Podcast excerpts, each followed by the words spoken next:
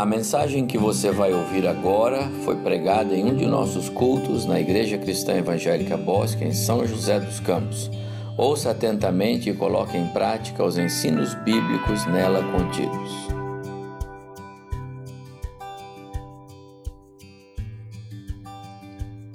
Nos últimos meses, todas as vezes que é minha responsabilidade meditar com vocês na palavra de Deus, nós temos olhado para esta carta. Na última vez, trabalhamos a porção do capítulo 13, do versículo 13, capítulo 1, versículo 13, até o capítulo 21, até o versículo 21. Acho bom que nós é, possamos, antes de ver versículos 20 em diante, 22 em diante, Hoje nós vamos do 21, 22 até o 2, 8. Uma parte agora de manhã, outra parte no culto da noite.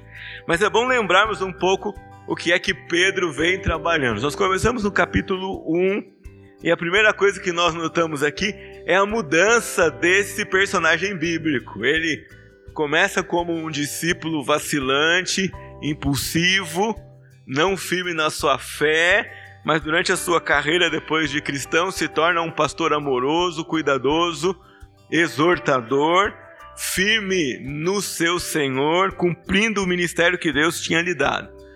E na primeira parte desse capítulo 1, ele descreve para nós a obra salvadora do Senhor.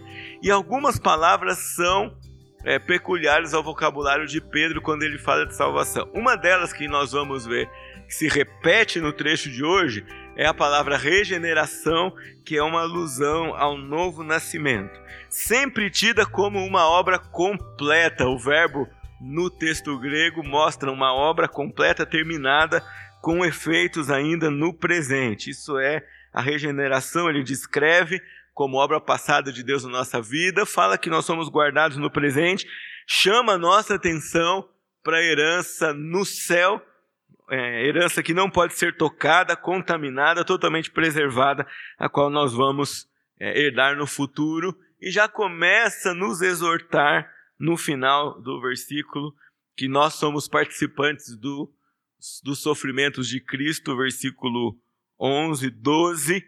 E aí, a partir do versículo 13, ele vai dizer: Por causa da salvação que foi dada a vocês, vocês têm um novo estilo de vida e tem algumas coisas que precisam fazer. E Pedro então passa a descrever a respeito da santidade. Nós vimos isso no versículo 13 até o versículo 21. Como é uma bênção tão grande participar da obra salvadora do Senhor, mas como também é privilégio, é um dever tão grande agora ser filho obediente e não viver mais conforme a vida que tínhamos anteriormente, antes de sermos salvos por obra e graça e misericórdia do nosso Senhor Jesus Cristo. O texto que eu quero ler com vocês hoje, então, é 1 de Pedro, capítulo 1, nós vamos ler de 22 até 25. Diz assim o texto da palavra do Senhor. Tendo purificado a alma pela obediência à verdade, e com vistas ao amor fraternal não fingido, amem intensamente uns aos outros de coração puro, porque vocês foram regenerados, a, primeira, a mesma palavra que aparece no capítulo 1, não de semente corruptível, mas de semente incorruptível, mediante a palavra de Deus, a qual vive e é permanente, porque toda a humanidade é como erva do campo, e toda a sua glória é como a flor da erva. A erva seca e a flor cai, mas a palavra do Senhor permanece para sempre. Esta palavra é o evangelho que foi anunciado a vocês. O que Pedro está dizendo para nós nesse texto é que nosso novo nascimento, por meio da palavra de Deus, deve gerar obediência e mudança na vida interior e na convivência com os irmãos.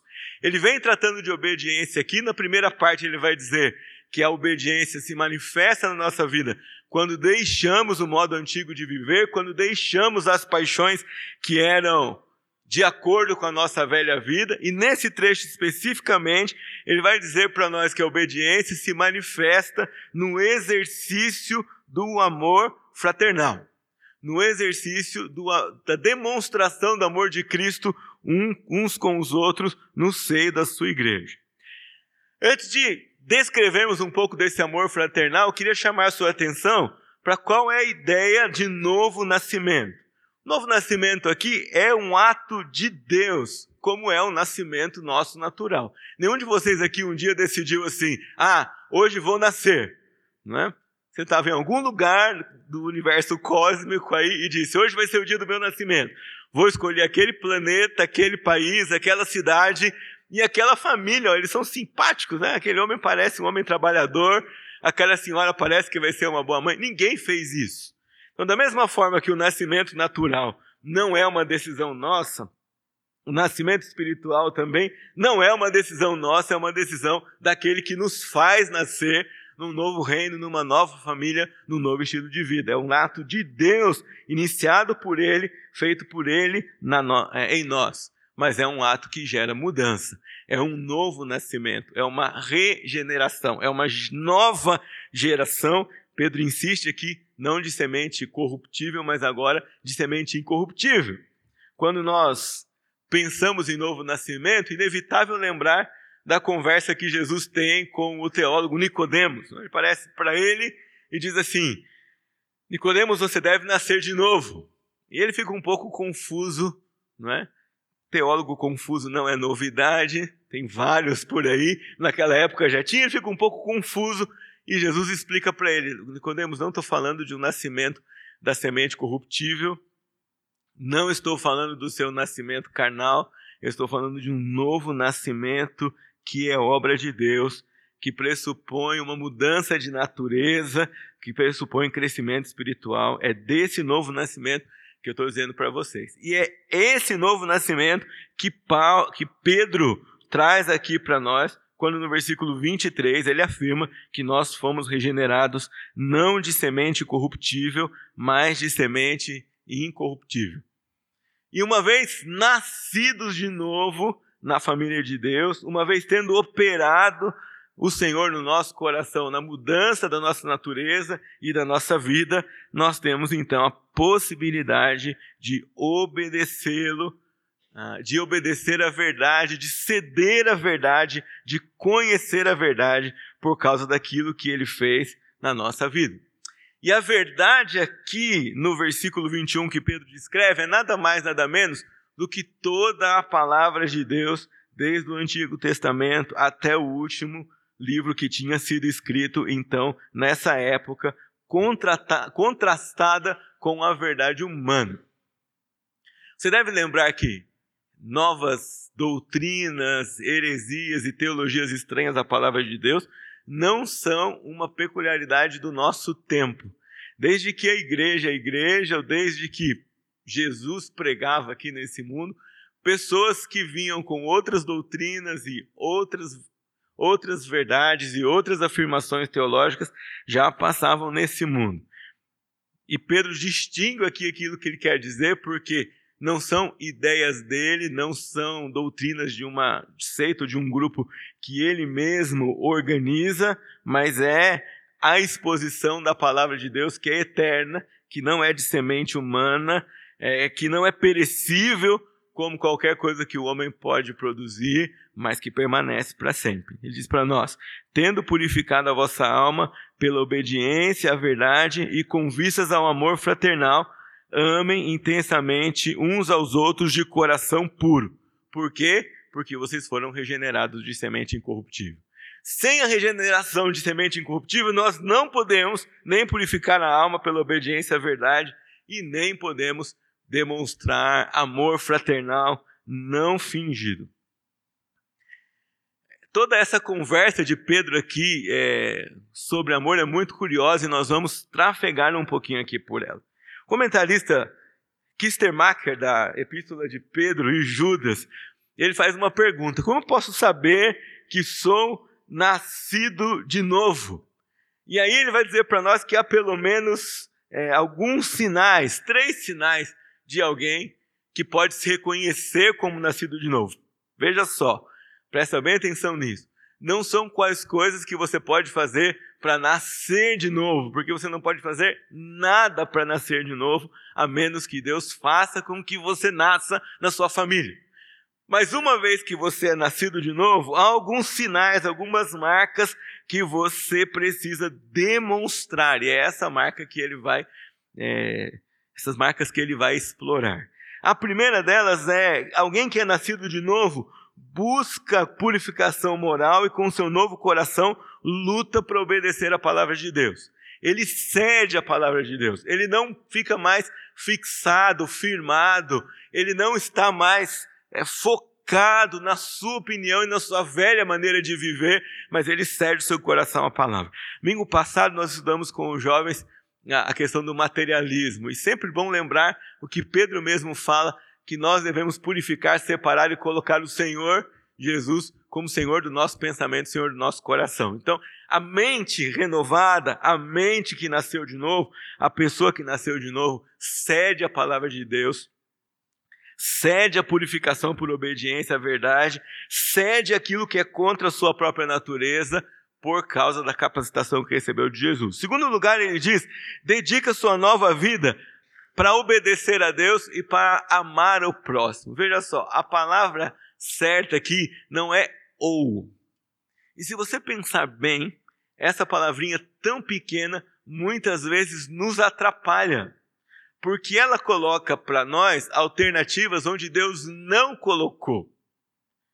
Pedro não está dizendo aqui para você que um novo nascido, que alguém que foi nascido de novo, ele pode obedecer a palavra de Deus ou amar os seus irmãos. Ele diz, ele vai obedecer a palavra de Deus e amar os seus irmãos. Tem muita diferença entre você dizer ou e e. Quando você diz ou, você exclui uma coisa. Quando você diz ou, às vezes você suaviza uma proposta. Quando você diz ou, às vezes você está demonstrando um pouco mais de covardia e menos coragem, não é? Você diz assim, ó, Lucas, você precisa tomar uma decisão. Aí você vê que o Lucas fez uma cara feia, você fala assim, ou não. Você meio que melhorou a coisa para o seu lado. Mas quando eu coloco e, eu estou fazendo uma enumeração de decisões, de condições que não me permitem exclusão. E que Pedro vai dizer aqui para nós que nossa alma foi purificada pela obediência à verdade e com vistas ao amor fraternal não fingido, nós exercitamos é, o amor. E finalmente ele vai dizer: por causa do meu renascimento, eu tenho inúmeros irmãos e irmãs espirituais, uma nova família onde eu vou exercitar isso que Deus está pedindo para mim. E a igreja local é essa família mais imediata para isso. Obediência na Bíblia toda pressupõe ouvir, mas não só escutar, não é só o exercício de decodificar sons e não só de compreender um conceito. Sempre o ouvir nas duas línguas bíblicas, ele pressupõe escutar e atender e obedecer. Ouvir pressupõe então sujeição. Sujeição pressupõe desistir de ouvir a um para ouvir a outro. Eu já não ouço mais a mim e aos meus desejos, ou ignoro ou digo não para esses desejos e passo a ouvir ao Senhor. Meio que aqui eu não posso usar o e, porque se eu não posso sujeitar-me ao Senhor e a mim mesmo.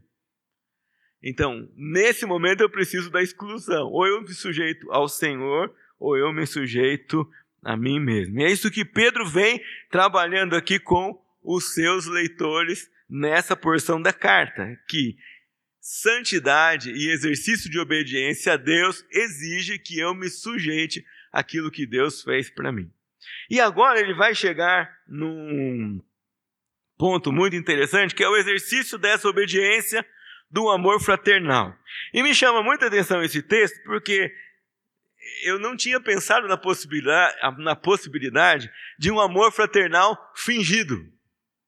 Poxa, se é um amor fraternal, como que pode ser fingido? Então não é fraternal. Mas ele põe aqui, é um amor fraternal, então não amem ou tenham um amor fraternal não fingido. Puxa, e ainda ele continua, ele diz: amem, ele podia dizer só amem uns aos outros, mas ele põe um advérbio aqui: amem intensamente uns aos outros. E ainda põe uma outra expressão que talvez não seria necessária, porque ela é quase lógica por dedução nossa. Ame uns aos outros de coração puro. Ou seja, não dá para amar de coração impuro. Se meu coração é impuro e eu vou amar alguém, então esse amor, ainda que seja no ambiente fraternal, ele não vai ser um amor não fingido, mas ele vai ser um amor fingido. O que Pedro faz em toda essa frase aqui é chamar a nossa atenção para que o exercício do amor fraternal, ele não é e não pode ser apenas compreendido como demonstração de atos externos de gentileza, camaradagem, amigagem e coleguismo. Porque isso qualquer pessoa pode demonstrar.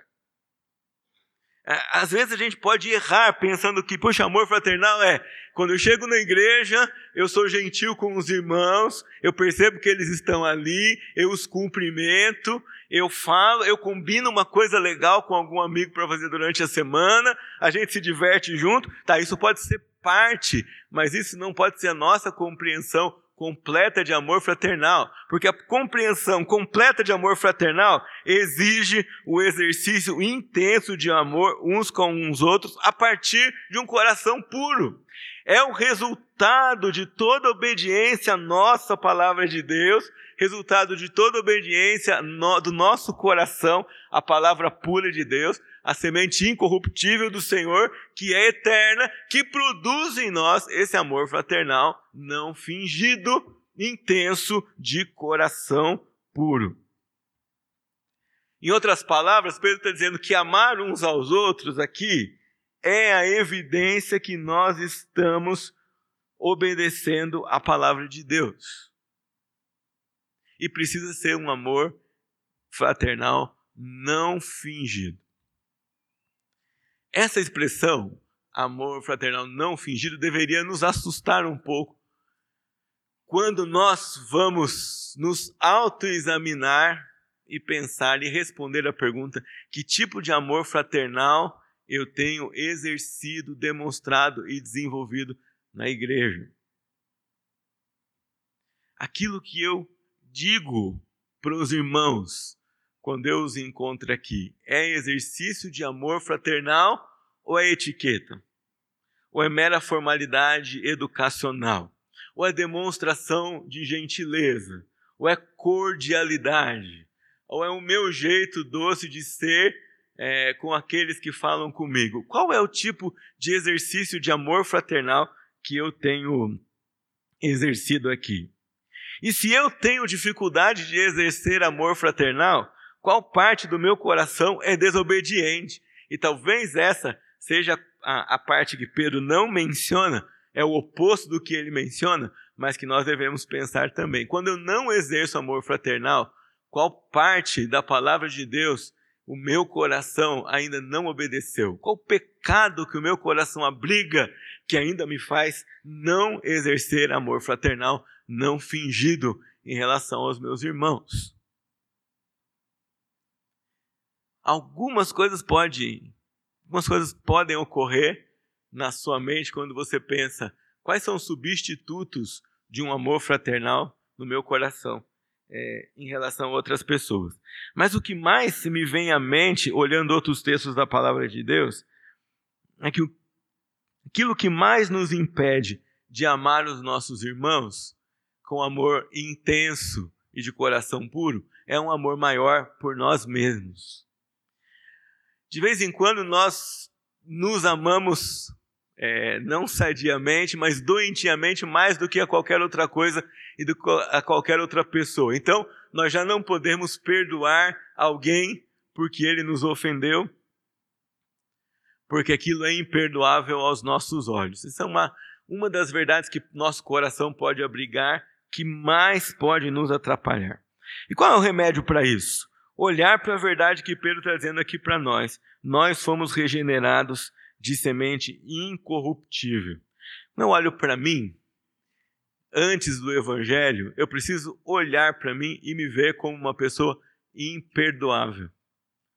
Ora, se Deus, que é rico em misericórdia, perfeito, completamente santo, é, me perdoou e me salvou com um perdão incondicional, sem nenhuma condição. É esse o padrão que eu tenho para purificar o meu coração e exercer amor fraternal não fingido, amor intenso de coração puro. Quando há uma desavença séria, quando há ódio no seu coração, quando há discussão, quando há um problema aparentemente insolúvel, é fácil identificar a falta de amor. Poxa, se eu tenho que lidar com dois irmãos que estão em desavença e eles estão né, vermelhos, com sangue quente, falando alto, eu consigo identificar melhor que, poxa, tenho que trabalhar aqui com esses dois. Vamos, nos, vamos promover reconciliação, né? Talvez era a briga de Evódia e Sinti, que na igreja de Filipos era mais pública, mais quente, porque Paulo escreve e pede a intervenção do seu fiel companheiro de julgo. Vai lá e ajuda essas duas irmãs a entrarem em acordo, né? Elas não estão muito bem. Eu ouvi uma, um sermão nessa nossa, nossa viagem em Portugal e o pastor no final falava assim: quem é a sua Evódia, né? E quem é a sua Cinti? Com quem você precisa consertar certos problemas de relacionamento? Mas há alguns perigos. Nós podemos nos esquivar do amor genuíno dentro de formas cristãs de relacionamento que têm aparência de amor e que nós transformamos numa autoilusão. Ou seja, o tempo vai passando e nós nem percebemos que falta amor no nosso coração. Então veja só, aparentemente não é pecado, mas na verdade é uma desculpa para não obedecermos a palavra de Deus, que é o exercício de amor fraternal não fingido, intenso de coração puro, e aquilo que não é obediência à palavra de Deus se torna desobediência àquilo que o Senhor nos mandou. E isso não é uma coisa própria só dessa parte, dessa área da nossa vida cristã. Há alguns outros pecados que nós vestimos com roupa bonita, ou que nós damos desculpas suaves e não percebemos a gravidade dele. É como, por exemplo, a fofoca, não é? Você confronta o fofoqueiro, ele fala assim, mas é verdade. Mas não é porque é verdade que deixou de ser fofoca.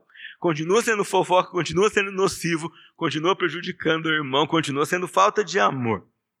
Trato amistoso, cortesia solícita, podem ser simulações de amor na igreja e simulações perigosas, porque são disfarces piedosos para amor fraternal. E um disfarce piedoso é mais difícil de reconhecer do que um disfarce pecaminoso. Se você chega para conversar comigo e diz, pastor, eu tenho dificuldade de amar. Opa, é mais fácil dizer quais são as suas dificuldades. O que é que você não consegue fazer? Mas difícil eu falo para você assim, irmão, você está com dificuldade de amar. Não, eu, o senhor não vê, pastor, eu amo todo mundo, eu abraço todo mundo. Mas quando você põe a cabeça no seu travesseiro, o ódio remói seu coração. A mágoa destrói você.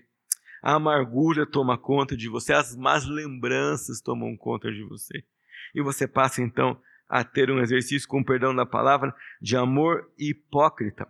E a hipocrisia, nesse caso, é muito, muito perigosa porque ela encobre a ausência de amor fraternal e envenena nosso relacionamento com Deus e com o nosso irmão. E aqui nós estamos lidando com duas coisas inseparáveis. E aí eu preciso da ajuda de João para lembrar vocês dessa verdade. Eu não posso dizer assim, eu tenho comunhão com Deus, mesmo não tendo comunhão com os meus irmãos. João, o, o discípulo amoroso, talvez, se você não tivesse nunca lido as cartas de Pedro de João, você esperava é, palavras tão incisivas assim, não de João, mas de Pedro, que era um pouco mais impulsivo. Mas João diz para nós assim o quê? Aquele que diz que ama a Deus e não ama o seu irmão, ele fala assim, está meio equivocado, está ligeiramente enganado. O que, que ele diz para nós? Ele é mentiroso. Eu não sei se você já tinha pensado que você precisa cuidar no seu coração dessa área de amor fraternal não fingido, como demonstração de obediência à palavra de Deus e como sinal de que você foi regenerado dessa semente incorruptível. qualquer outra coisa que você desenvolva, alimente, abrigue, dê vazão no seu coração em relação ao seu, aos, aos seus irmãos, elas são coisas que vêm da semente corruptível, portanto, são coisas contrárias à palavra de Deus e que não vão promover na sua vida saúde espiritual. Queria que você pensasse hoje de manhã quais áreas da sua vida, no tocante a amor fraternal, você tem dificuldade. E que você identificasse no seu coração quais são os inimigos da palavra de Deus que impedem você de amar. Quais são os pecados abrigados no seu coração que impedem você de enxergar ou de desejar, ou mesmo de exercitar esse amor fraternal não fingido, amando intensamente uns aos outros de coração puro. O que é que no seu coração você precisa purificar por meio da obediência à palavra de Deus, para que você tenha completo exercício de amor fraternal. Agora chama a sua atenção aqui que exercício de amor fraternal não é conversar com todo mundo, cumprimentar todo mundo, ser amigo de todo mundo apenas.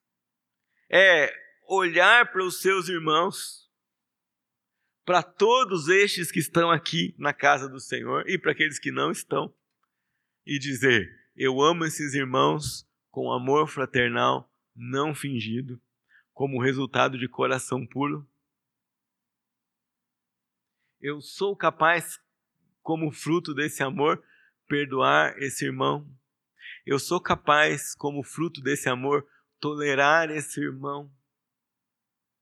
Digo tolerar porque uma das ilusões mais comuns quando a gente vai aconselhar alguém que precisa perdoar é que o pessoal acha que perdão é mágico, não é? Você já viu isso? Acha que perdão é mágico. Não, eu vou perdoar a minha esposa e no outro dia ela vai ser outra pessoa. Não é? Porque eu perdoei, então ela vai amanhecer completamente diferente. Não, não vai acontecer isso. Algumas vezes você vai ter que perdoar alguém que vai continuar cutucando você. Algumas vezes você vai ter que perdoar alguém que não vai mudar. Ele vai continuar tendo o seu coração impuro e vai continuar de vez em quando espetando você. Mas você vai precisar perdoar essa pessoa, porque a sua parte de exercitar amor fraternal não fingido. Não é sua parte ignorar o erro dele a gente tem que cuidar dele, cuidar desse coração rebelde, mas isso é outra coisa. O que eu quero que você pense de manhã aqui é: quando você olha para o seu coração regenerado, transformado, nascido de novo, quais são os entraves para que você desenvolva amor fraternal não fingido? Quais são as desculpas que você apresenta ao Senhor para não amar? os irmãos? Quais são as dificuldades? Quais são as limitações?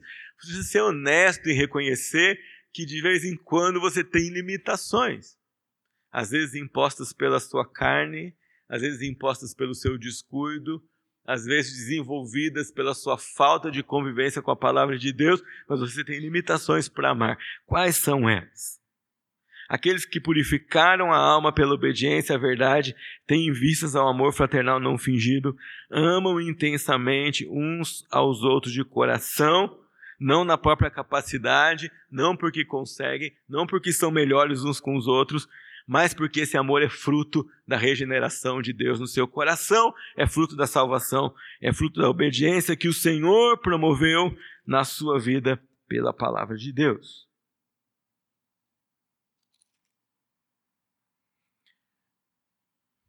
Pedro cita aqui Isaías, não cita todo o versículo, mas ele cita aqui Isaías dizendo que tudo passa, mas a palavra do Senhor permanece para sempre. E no final do, do texto há uma outra tradução bíblica que diz assim: Esta palavra é aquela que vos foi pregada em forma de evangelho. Na revista atualizada está esta é a palavra que vos foi evangelizada. E aqui na nova Almeida atualizada está esta palavra é o evangelho que foi anunciado a vocês. O que Pedro está dizendo aqui para nós é que ele não está tratando de nenhuma novidade, Mas a transformação que ele está propondo para nós aqui é a transformação da semente incorruptível de toda a palavra de Deus, de todo o evangelho do Senhor, de toda a verdade colocada aqui na palavra do Senhor. Há uma, um segmento hoje, e nós devemos cuidar dele, porque ele não parece que desvia a nossa atenção da palavra de Deus. Mas há alguns dizendo que aquilo que nós devemos obedecer é só aquilo que Jesus disse. E veja só, quando ele diz isso, ele não está desmerecendo só o Velho Testamento, o Antigo Testamento, mas ele está também desmerecendo uh, os apóstolos. Esses dias, numa, numa resposta a uma pergunta teológica, eu respondi uma coisa que uma pessoa perguntou, mas ela falou assim para mim: Mas isso foi Paulo que disse. Eu falei: Tá bom, qual é o problema? Você não foi Jesus. Eu falei: Então você está dizendo que Paulo inventou na cabeça dele? Não, para mim o que vale é o que Jesus disse. Cuidado com isso, está presente cada vez mais e parece uma coisa interessante, mas na verdade é uma maneira é, piedosa, cristã, religiosa, de não afirmar a completude da validade da palavra de Deus para a nossa vida. E Pedro está dizendo aqui: o Evangelho não é uma novidade, o Evangelho é essa palavra, e ele cita exatamente um profeta do Antigo Testamento. Porque toda a palavra de Deus, desde o seu primeiro capítulo até o final, converge para a obra do nosso Senhor Jesus, nos leva para ela, nos prepara para ela, desenrola o plano de Deus, mostrando a história da redenção, a história da nossa salvação. E você e eu fomos extremamente abençoados com esse evangelho anunciado a nós, promovendo na nossa vida regeneração, mudança de vida e mudança de coração como resultado da mudança de coração, nós purificamos a nossa vida. Vamos tratar disso no capítulo 2 à noite, quando vamos pensar na ceia do Senhor também, mas mostramos isso exercitando amor fraternal. Queria caminhar para o final perguntando quais são algumas demonstrações de amor fraternal que o Novo Testamento traz no contexto da igreja para nós. Primeira delas que nós sempre vemos aqui é o cuidado com aqueles que chegam à fé. Há em toda a história da igreja de Atos e uma preocupação iminente nas cartas de cuidarmos daqueles irmãos que adentram a família do Senhor, que recebem a salvação de Cristo, que acabam de entrar na família de Deus. Você pode identificar alguns desses? Quantos daqueles chamados novos convertidos recebem seu amor, sua atenção, sua dedicação, seu tempo em responder-lhes perguntas e ensinar-lhes a palavra de Deus, em tirar deles dúvidas e mostrar para eles como é que se vive de acordo com esse novo padrão.